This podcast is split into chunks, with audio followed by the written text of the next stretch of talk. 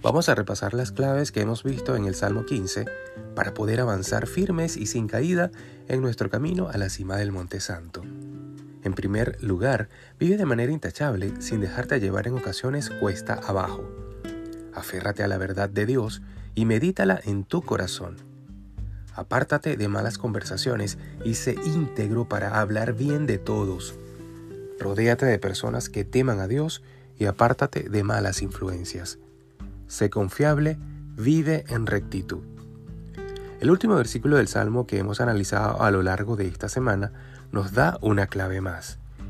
Hace referencia a aquel quien su dinero no dio a usura, ni contra el inocente admitió cohecho. Salmo 15.5.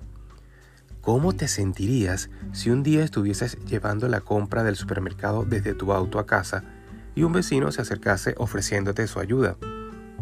Seguramente estarías gratamente sorprendido y si has comprado muchas cosas, aceptarías agradecido su ayuda. Pero, ¿cómo te sentirías si al terminar te pidiera una compensación económica por la ayuda que te acaba de prestar? O peor aún, ¿y si sugiriese quedarse con parte de tu compra como pago por su ayuda? Sería tan horrible, ¿no?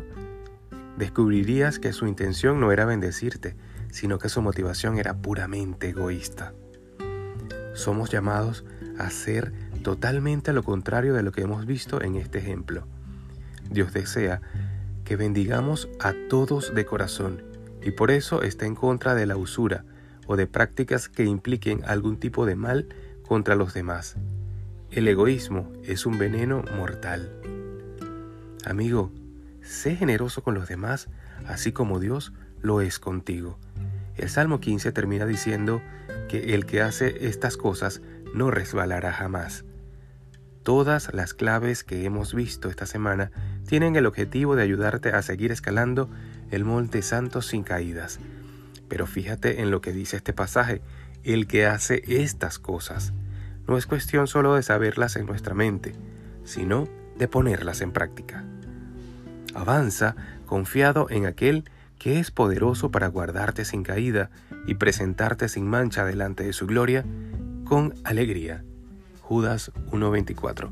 Que tengan un feliz inicio de semana, que Dios los guarde y los bendiga.